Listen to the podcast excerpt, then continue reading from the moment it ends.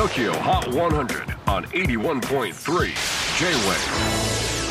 クリス・ベプラーです。J-WAVE ポッドキャスティング TOKYO HOT 100、えー、ここでは今週チャートにしている曲の中からおすすめの一曲をチェックしていきます。本日ピックアップするのは今週65位に初登場 Juice WRLD and Justin Bieber Wander to LA 2019年12月8日21歳の若さでこの世を去ったジュースワールドあれから2年の月日が経ちました。今月リリースされたニューアルバム Fighting Demons からジャスティン・ビーバーとコラボした新曲です。ジュースワールドはこれまでに4枚のスタジオアルバムをリリースしていますがそのうち生前にリリースされたのが2枚。そして没後にリリースされたのが2枚。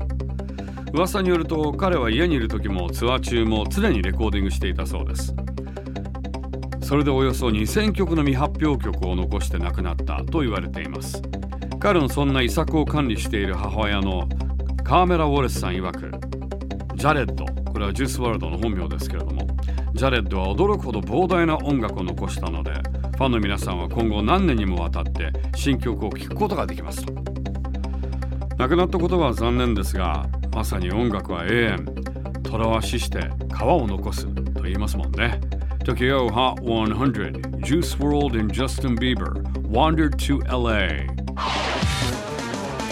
J-WAVE PODCASTING TOKYO HOT 100